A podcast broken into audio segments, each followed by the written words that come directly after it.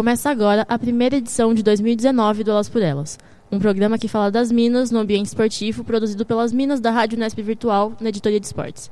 Eu sou Ana Lu Dias e ao meu lado estão Isabela Pileges, Marina Borges, Tereza Ribeiro e Luana Coutinho. E 2019 também é ano de Copa, e é dela que vamos falar nessa edição do programa. A oitava edição da Copa do Mundo de Futebol Feminino acontece na França e conta com 24 equipes na disputa. Entre essas equipes está o Brasil, que participou de todas as edições do campeonato. O time comandado pelo técnico Vadão chega ao campeonato com a seguinte convocação: as goleiras Bárbara, Aline Reis e Letícia Isidoro. Nas laterais, Tamires, Camila, Letícia Santos e Poliana, convocada após o corte de Fabi Simões. Na zaga, Kathleen, Tayla, Mônica e Érica. No meio de campo, Andressinha, Thaisa, Luana, que entra no lugar de Adriana após uma lesão, e a lendária Formiga, que chega à sua sétima Copa do Mundo. E no ataque, Andressa Alves, Ludmilla, Bia Zanerato, Geise, Raquel, Debinha, Cristiane e a excepcional Marta. E aí, meninas, o que, que vocês acham dessa convocação?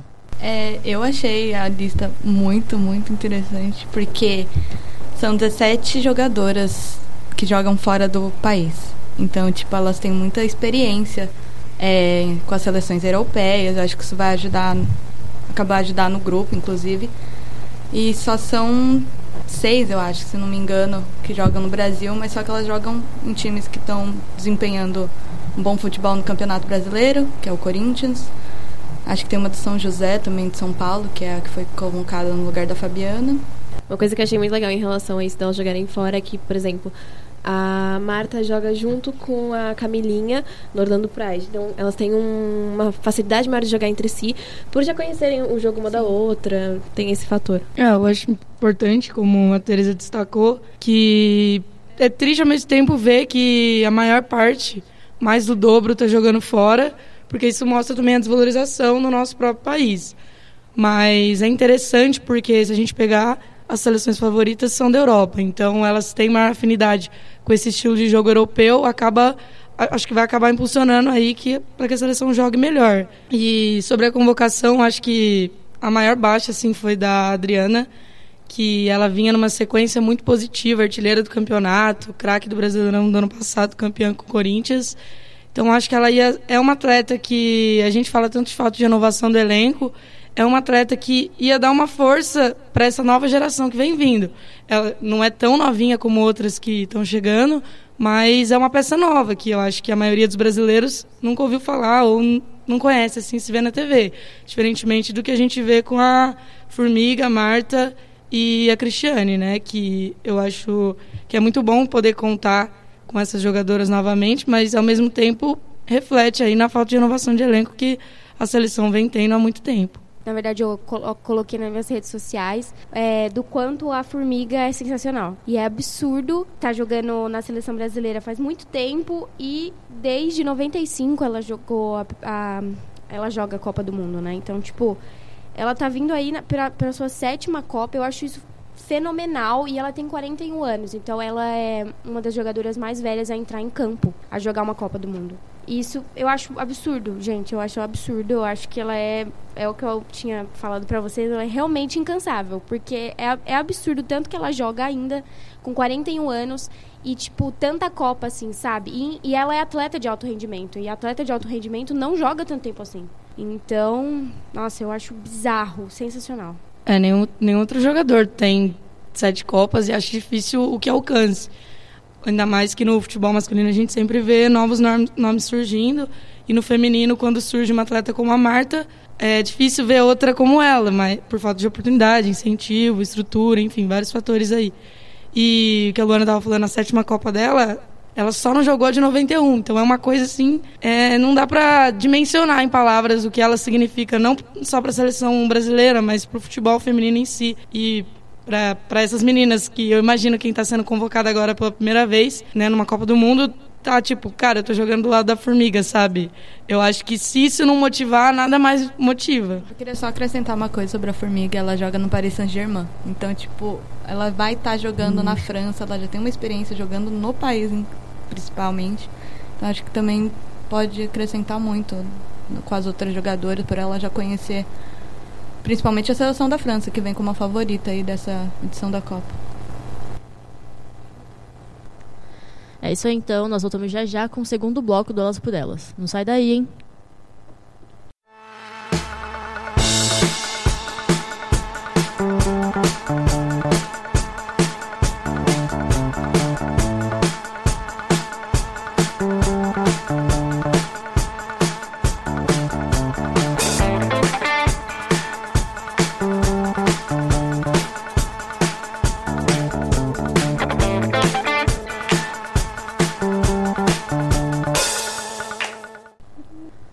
E voltamos agora com o segundo bloco do Elas por Elas.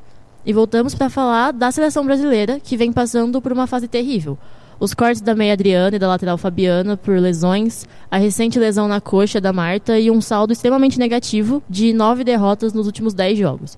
Isso sem falar do próprio técnico Vadão, que além de contestadíssimo para o cargo, ele tem dado uma série de declarações com tons completamente despreparados e preconceituosos.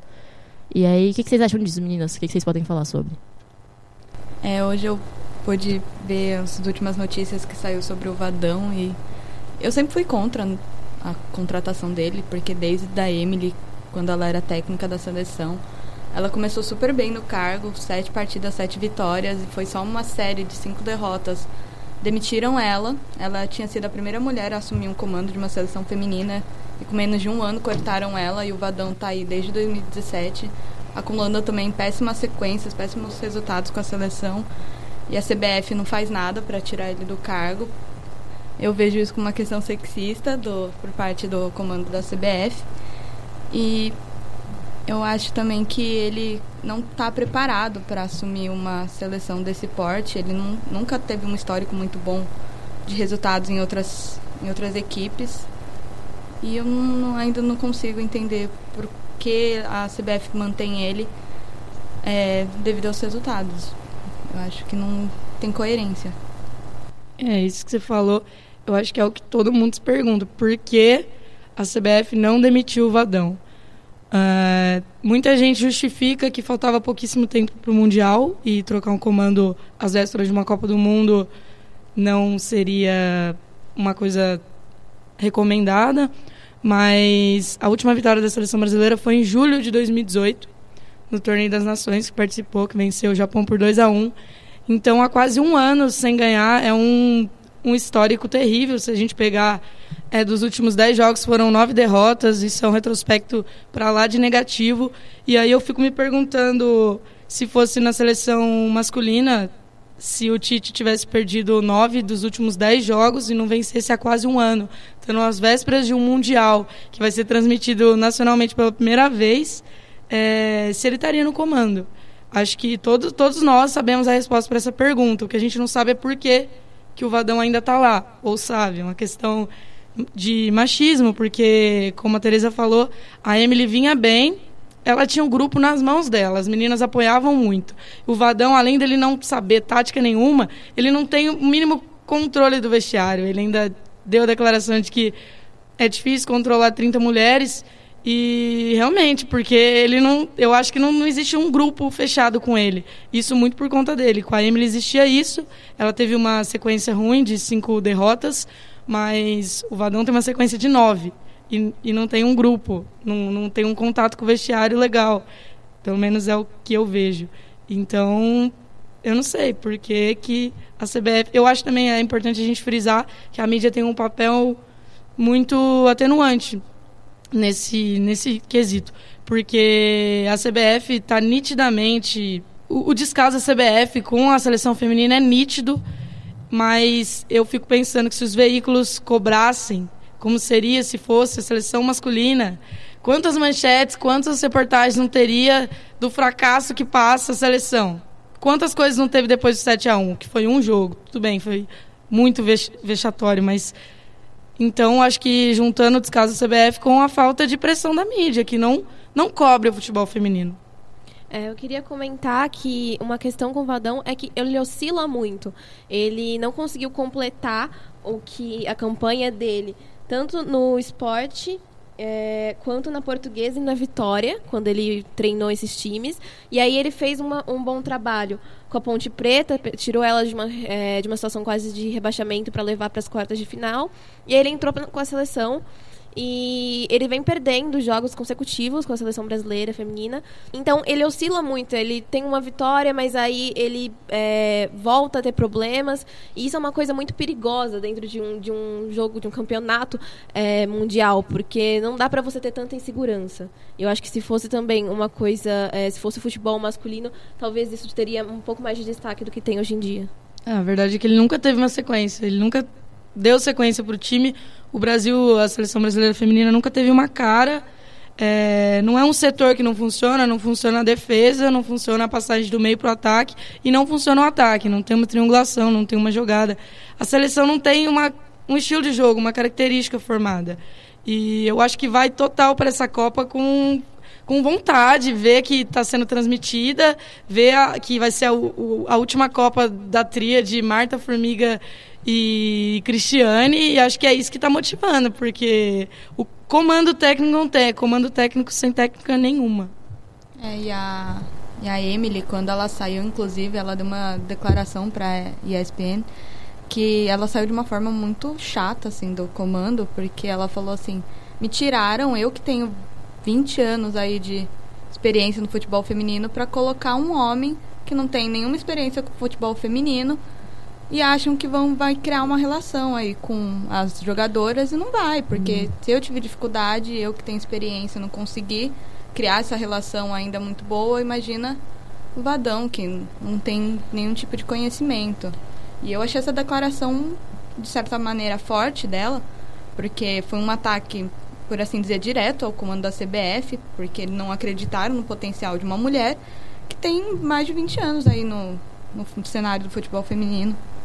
E pior ainda, né? Um homem que é, ele não tá conseguindo entrosar direito com a equipe e ele fala como se, ah, vai dar tempo, mas é, já, já deu o tempo que tinha que ter dado, sabe? Não, tá muito em cima da hora, já precisava ter esse entrosamento, já precisava ter é, esse trabalho em equipe e um homem que ainda dá declarações do tipo, eu não consigo controlar 30 mulheres. Ele não tem que controlar, a equipe joga junto, a equipe joga como um todo e ele tá ali para auxiliar e não para controlar ninguém. Então é uma situação bem delicada isso de controlar passa uma ideia de que, na verdade, as mulheres precisam ser controladas, porque quando um técnico fala que precisa controlar os seus jogadores, então vamos, né, avisar o Tite também, né? Porque tá precisando uhum. agora para controlar a menina. Só eu acho que é muito isso. A palavra controlar é muito, ela é pejorativa, porque mulheres não precisam ser controladas. É a primeira coisa que esse cara tem que entender.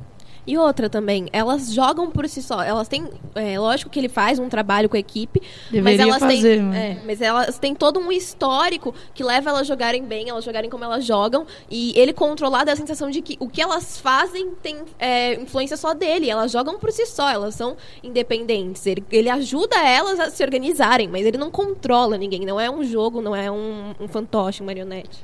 É, ele não tem a menor noção do que ele está fazendo lá. É, em última entrevista, perguntaram o que, que, precisa ser feito, né, ajustado. Ele respondeu para o repórter que precisa de uns ajustes gerais. Realmente, precisa em todos os setores. Mas ele não sabe, ele não sabe responder quando é questionado do, do que mudar, o que melhorar, o que todo mundo está vendo, o que eu, as meninas, vocês estão vendo. Ele não está conseguindo vê ou não quer falar, eu não sei o que acontece. Eu acho que isso acaba criando uma dependência muito em cima da Marta e da Formiga. Ele acha que as duas vão chegar na Copa da própria Cristiane e resolver. Ele fala: ah, não, mas a gente não tá ruim na Copa, a gente não vai chegar mal na Copa. Não, a gente acha que a gente tá num nível bom. Não tá num nível bom. As nove derrotas não mostraram isso. As três derrotas na Copa que teve nos Estados Unidos, a taça do She Believes também não estava bem. Ele está de, dependendo agora das duas maiores jogadoras da seleção e a Marta com uma lesão na coxa esquerda. Não sei como ele vai fazer funcionar a seleção para se estreia contra a Jamaica no, no domingo. E o fato dele não dar depoimentos claros, depoimentos é, pontuais sobre o que ele vai mudar, o que ele precisa fazer, mostra que ele também não está tão comprometido. A gente vem de várias campanhas, gente é, de todos os, uh, todas as campanhas, é, empresas, pessoas mesmo querendo divulgar, agora vai ser televisionado. Então, é uma coisa assim, é uma inovação e ele não, não acompanha isso, porque se ele desse um depoimento conclusivo, se ele mostrasse que ele está se importando com a equipe e com que os, as, as outras pessoas vão assistir, vão ver e vão acompanhar, ele estaria contribuindo também para essa maior participação das mulheres, para a gente mostrar que a gente está aqui para fazer alguma coisa, pra gente, que a gente joga bem e que a gente só quer ser é, reconhecida nisso. Mas é, ele dar esses depoimentos vagos, ele não contribui para isso. Ele não reconhece, né, que está precisando mudar. Isso dele falar, ah, a gente vai chegar bem. Não, já, a Copa está aí, já não chegou bem. Já não vence aí há quase um ano. É, eu acho que, que quando está passando por um momento delicado, era melhor ele ir aos microfones e falar mesmo. A gente não está bem, o que todo mundo está vendo. Ele parece que quer tapar o sol com a peneira e todo mundo está vendo que não está bem. Fala que não está bem, o que, que pretende fazer, que não dá para mudar o que já foi. Já foram nove derrotas consecutivas. Mas dá para falar de um progresso que a seleção pretende atingir aí na Copa do Mundo. A gente não sabe nem hoje em dia, falando a verdade, se vai jogar mais de três jogos, se vai passar da fase de grupos. Se passar em segundo, pega a Noruega, que está sem a Ada aí, mas é um time que pode chegar, pode chegar às semifinais aí. Eu acho que tem grande chance de chegar longe. Então, o que, que a gente espera? Eu não sei. E já que estamos falando de assuntos tão conturbados, vamos falar de um dos maiores problemas do esporte feminino, que é a falta de visibilidade. Seja por parte do público ou dos patrocinadores, as mulheres no esporte são extremamente desvalorizadas. Para ter uma ideia, o prêmio dado à equipe campeã da última Copa do Mundo Feminina foi praticamente 18 vezes menor que o prêmio dado na Copa do Mundo Masculina. Isso sem falar de salários ou número de audiência. Mas nesse ano, a Guarana Antártica, patrocinadora da seleção brasileira, lançou uma propaganda que traz a Fabi Simões, a Andressinha e a Cristiane como protagonistas. E o comercial cobra que mais jogadoras apareçam em propagandas estreladas por atletas. Outras empresas também entraram no jogo e adotaram estratégias na divulgação da Copa do Mundo de Futebol Feminino, como o Banco Itaú, que lançou uma campanha estrelada pela Andressa Alves e a Cristiane, promovendo a hashtag Eu Torço por Todas, que questiona a pouca visibilidade dada às atletas da modalidade. Outro bom exemplo é o Grupo Boticário, que, assim como ocorreu durante campeonatos masculinos, vai disponibilizar telões e liberar seus funcionários para assistirem aos jogos da nossa seleção feminina. Então, meninas, o que, que vocês acham dessa movimentação das empresas nesse ano de Copa do Mundo Feminina? Primeira coisa que já estava na hora, né? É simples assim. Já estava na hora de empresa começar a incentivar. Eu acho que é, agora que, na verdade, eu, eu, li alguns textos e um texto do El País que dizia que essa Copa é a Copa da visibilidade do futebol feminino.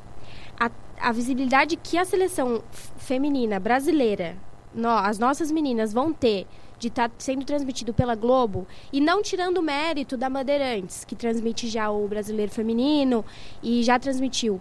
Mas porque a Globo ela tem o seu peso ali e, e é a emissora, a maior emissora. Então a visibilidade vai ser grande. Então os olhares vão estar nelas, finalmente. Eles vão estar nelas. E isso vai trazer, acho que até mais patrocinadores, mais essa campanha do Guaraná Antártica que usou meia-culpa, tipo, galerinha, vocês não vão patrocinar as meninas? Por quê? Por que, que vocês não vão patrocinar elas? E a propaganda fala, ué, a Cristiane não pode beber o Guaraná. Então eu acho que. Hum, é uma. Agora que a Copa tá aí, a gente vai. O, o, a gente vai olhar, sabe? Acho que as empresas meu, é, é, realmente isso, velho. Já tava na hora e demorou demais pra gente, para as empresas perceberem que o esporte feminino, o futebol feminino também é, vamos dizer assim, um produto. As meninas precisam disso. Porque o tanto de patrocínio que tem a, o, a galerinha do masculino, pô, eles têm muito dinheiro ali rodando. Muito dinheiro. Tanto a seleção completa quanto particular dos atletas. Então é muita gente colocando dinheiro neles. É, já estava na hora, realmente. E quando você vê uma Copa é, com futebol masculino, você vê ruas pintadas, você vê é, tinta colorida, spray de cabelo pelas ruas, você vê gente dando as maiores desculpas para conseguir sair do trabalho. E numa Copa feminina você não vê, é, não costuma ver todo esse esforço do comércio, das pessoas, para ter, ter essa visibilidade, para ter essa torcida, para ter essa união.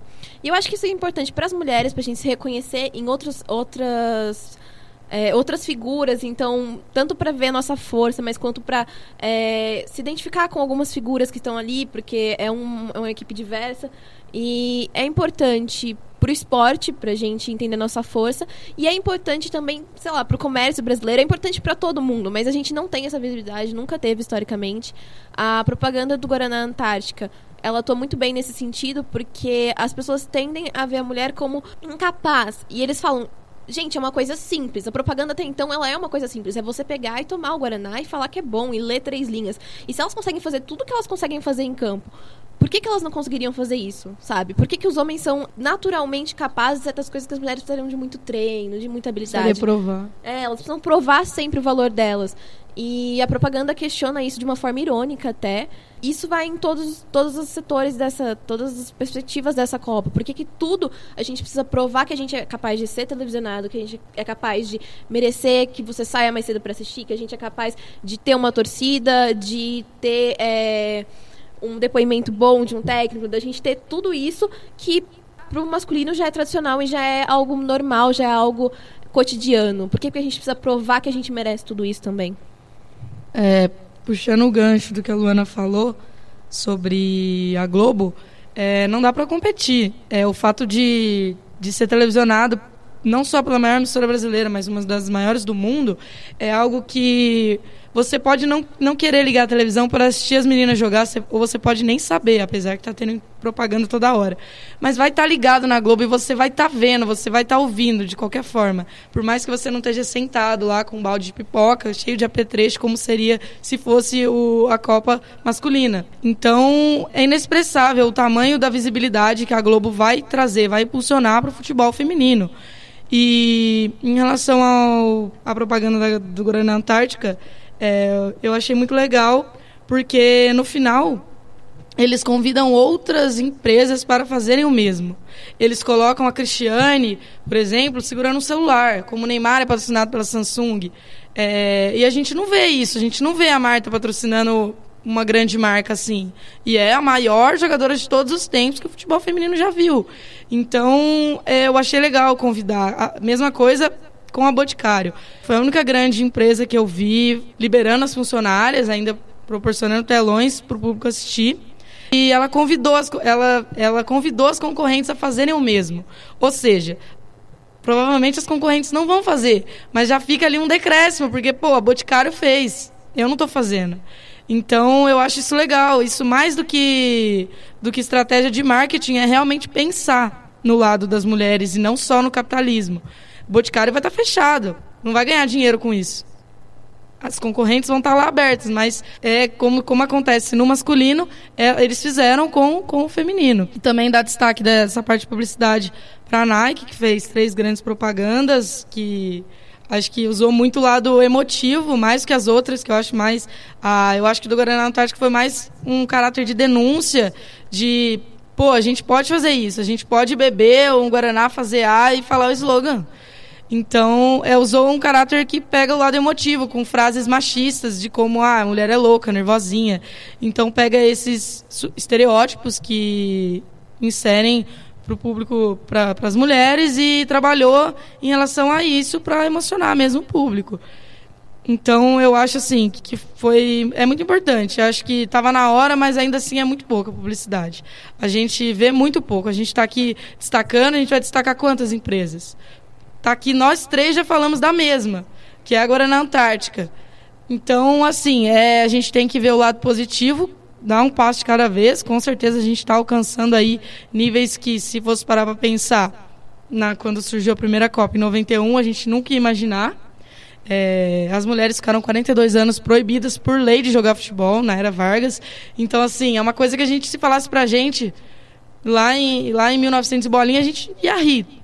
Então é algo a ser muito valorizado.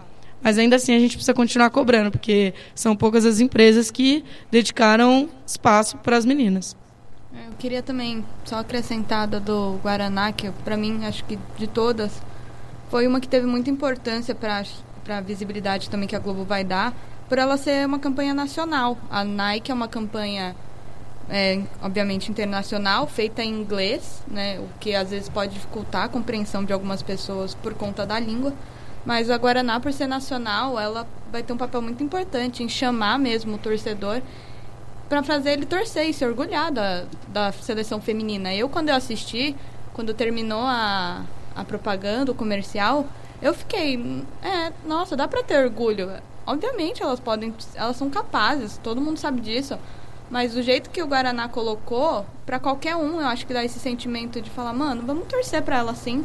Elas são boas, são incríveis jogadoras, elas têm a capacidade de fazer qualquer coisa que um homem faz. E eu acho que isso vai chamar muito o torcedor. Pelo menos eu me senti assim. Eu me senti chamada de alguma forma para estar tá lá, acompanhar todos os jogos da seleção. Os jogos da fase de grupos vão ser muito importantes também, elas conseguirem esse apoio, essa, essa visibilidade. Então acho que o Guaraná fez um papel muito importante de chamar o torcedor, de provar esse orgulho que a gente tem que ter mesmo pela seleção feminina, assim como a gente tem pela masculina.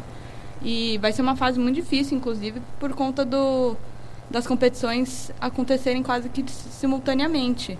Então isso vai complicar um pouco, porque às vezes se não tivesse incentivo, você vai virar para uma pessoa e falar: "Que jogo você vai assistir?" "Ah, vou assistir a Copa América, claro. Por que, que eu vou assistir a Copa Feminina? O Brasil não vai ter chance." Então acho que essas marcas fazerem esse papel de chamar o torcedor para ver sim a Copa Feminina e não a Copa América, nossa, eu. Ou ver os dois, não tem problema é, ver os dois. Ver os dois. É, a Copa América eu acho que é um fator que também vai chamar muita gente, porque é no Brasil. É no Brasil. Mas não só dá audiência, como sempre foi para as meninas. Eu parei para lembrar aqui eu, que teve um campeonato que o Brasil foi muito mal. E aí todo mundo, não, vamos torcer pelas meninas, que mané Neymar, olha a Marta, olha o que elas estão fazendo, que elas estavam dando um banho, dando goleada, e aí elas foram eliminadas. E aí parou. Aí não tem mais isso. E aí no outro ano, pô, chegou o Tite e tudo ficou bem. Sabe, é, realmente tem que ficar bem, uma renovação de ciclo, ele é um ídolo unânime no país. Um comando, eu acho que o Tite é um comando incontestável, foi na Copa do Mundo, trouxe de novo a paixão do torcedor, recuperou o que foi perdido em 2014 e com as meninas a gente não vê isso. E inclusive fazendo esse paralelo, né, com a masculina e com a feminina, é, como a Ana Lu disse, do, do prêmio 18 vezes menor, né, para os campeões da Copa. Eu vi muita gente, né, compartilhando que a FIFA aumentou aí em dobro a, a premiação. Realmente, é muito importante. Foi de 15 para 30 milhões. Mas são 30 milhões. A masculina ganha, ganhou 400, a França ganhou 400 milhões quando foi campeã ano passado. Então, assim, eu acho que é a única, a única marca empresa que fez realmente a gente busca aqui igualdade de gênero. E a única que fez algo para mudar isso em números, em números foi a Adidas, que se alguma seleção patrocinada pela Adidas for campeã, vai ganhar o mesmo valor que a seleção da França ganhou quando foi bicampeã em 2018. Então, por exemplo, se a Alemanha, que é uma, uma das cotadas a, a ser a favorita da Copa, se ganhar, vai ganhar a mesma quantia. Isso é muita coisa pro futebol feminino. Porque é igualdade, é algo em números que a gente nunca chegou e eu não sei quando que vai chegar de novo. E é importante ressaltar que todo mundo assista, porque se fosse, mesmo que a seleção tenha vindo de uma campanha de derrotas, de uma campanha de jogos é, com placares ruins, é, se fosse uma seleção masculina, todo mundo ia parar para assistir sabe? Mas a seleção feminina precisa dar é, motivos e convencer que ela pode fazer aquilo que ela vai é, que o torcedor ele vai sentir emoção e uma, uma importância da propaganda da, da Nike que eu achei foi que tanto pelos recursos de, de som de música quanto é, pelo que ela trazia mesmo de, da loucura, da paixão, ela conseguia mostrar que o futebol é você sentir uh, o sangue ferver, é você se emocionar, é você chorar. E que você pode ter isso com as meninas, independente de como tenha sido a campanha até agora, que você vai, cada jogo, independente do que aconteça, você pode torcer para elas da mesma forma que você torceria pro, pro futebol masculino numa época de Copa. Eu entrevistei, assim, para matéria, de uma das matérias aqui da faculdade, é a Juliane Yamaoka, ela é repórter da Band News, de, da, da setor, do setor esportivo, e ela cobre alguns jogos do Campeonato Brasileiro e vai fazer uma cobertura junto com a rádio é, sobre a Copa Feminina. E ela disse que tem percebido na, na própria Band que a, a expectativa, não por título, porque a gente sabe que isso vai ser muito difícil para a seleção brasileira por conta do, do desempenho, mas a expectativa por essa visibilidade, por essa cobertura. Eles são muito animados com a cobertura que eles vão fazer em cima da Copa Feminina. E ela falou que isso, para ela, como repórter, é muito importante, porque ela vai conseguir cobrir uma Copa Feminina que vai ter visibilidade nacional e vai dar importância para um esporte que ela gosta e para né, para o feminino, não para o masculino, que ela cobre masculino todo final de semana, mas ela quer fazer alguma coisa pelas mulheres no esporte. Então ela está muito animada e a rádio está muito animada e eu achei isso muito muito bacana da parte né, do que ela me relatou dessa cobertura toda especial que a Band está fazendo e eu também falando com os meus colegas de sala, eles estão acho que mais animados para a Copa Feminina do que para a Copa América. Eles estão falando que essa visibilidade é o que acho que está dando gás para alguns torcedores. Falando, nossa, finalmente acho que vai ter uma, uma parte ali que a gente vai conseguir ver, que antes a gente não via. A Globo, eu lembro que no, no ano de 2007 ela só cobriu a final, porque era a final e o Brasil tava. O resto do caminho a Globo nem se importou em cobrir. Então, acho que esse ano vai ser uma edição diferente por conta disso. E eu acho que vai dar muita, muita força para elas em campo, porque elas estão sendo vistas de fato. É a primeira vez que acontece isso, né? Eu acho que, vendo até o meu círculo social mesmo, é a primeira vez que realmente, pô, vamos assistir esse jogo e que tá animado. E acho que, além, acima de tudo isso, tão animado não pelo resultado, porque eu acho que o torcedor brasileiro ele é muito impulsionado por imediatismo, por resultado, por retrospecto. Então, mesmo se fosse a masculina e tivesse vindo só de uma sequência negativa, eu acho que estaria meio desanimado. Por exemplo, a Copa de 2018 é, veio acreditando muito no Hexa pelo desempenho que vinha fazendo nas eliminatórias. Então, a prova disso é que depois da eliminação de 7 a 1 é, a, a, a gente não queria nem ver a Copa América do outro ano, estava de luto assim do futebol, digamos. É, depois com uma reformulação que buscamos novamente esse esse amor pela seleção. Então acho que é muito bacana destacar isso que a Tereza falou da, com a, a expectativa do público mesmo e da e dos veículos de de expectar mesmo de essa Copa Feminina, porque a seleção dentro de campo não vem apresentando nada de positivo. Mas ainda assim a gente quer estar tá lá e estar tá apoiando os três jogos. Eu acho que é isso, isso é o futebol. O futebol não é só resultado, o futebol é você apoiar, você torcer independente da fase que o seu time, que a sua seleção está passando. Ainda mais uma Copa do Mundo, que é um campeonato mundial e que vai ter visibilidade nacional pela primeira vez dessa maneira. Eu acho que que a gente tem que torcer mesmo, tem que sair de casa, tem que fazer o que faria se fosse na, numa Copa do Mundo masculina, porque é muito difícil esperar um título. Mas eu acho que cada jogo, cada, cada carrinho que elas derem tem que ser vibrado como se fosse um gol, porque mais do que nunca agora a gente precisa dar esse apoio. Com a visibilidade que elas estão recebendo, é um incentivo maior ainda. É, sobre a publicidade que eu tinha que falar, na verdade, é o ciclo que a gente que a gente acaba entrando, né? É, o futebol feminino não tem publicidade porque não tem visibilidade, ou não tem visibilidade porque não tem publicidade. Eu acho que isso é muito importante da gente pensar. Porque eu, eu acho é basicamente isso é uma questão que a gente tem que fazer para nossa cabeça sabe assim um questionamento que tem que acontecer para todas as empresas e a, a agora na Antártica fez isso e, e, chamou outras empresas e conseguiu chamar novas empresas. Novas empresas estão fazendo coisas. É, é, eu sei também da Gol, que é a companhia aérea oficial tanto da seleção masculina, mas também da feminina.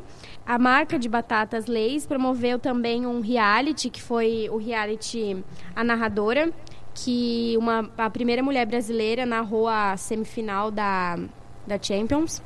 E eu acho isso muito legal e o apoio pelo futebol feminino. E lembrar que a campanha do Guaraná Antártica também está transferindo os lucros dessa campanha, dessa campanha para um projeto que chama Projeto Joga Amiga, que é um projeto basicamente uma escolinha de futebol feminino. Então, com o dinheiro que eles já arrecadaram agora, já conseguem abrir duas turmas a mais e manter as que já têm.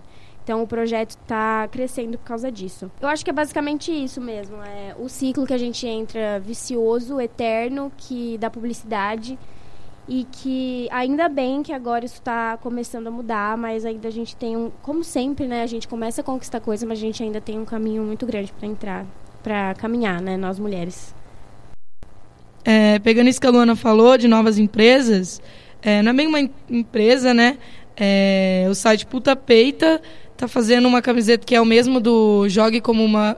É, que é o mesmo do Lute como uma mulher. Fez uma camiseta agora para arrecadar fundos para o futebol feminino. Todos os lucros vão ser voltados para o futebol feminino, que é Lu, Jogue como uma Garota. Ela vem em verde e amarelo para é, incentivar mesmo a seleção feminina. Então vale a pena aí quem quiser, jogando no Google Peita, Jogue como uma Garota já vai encontrar.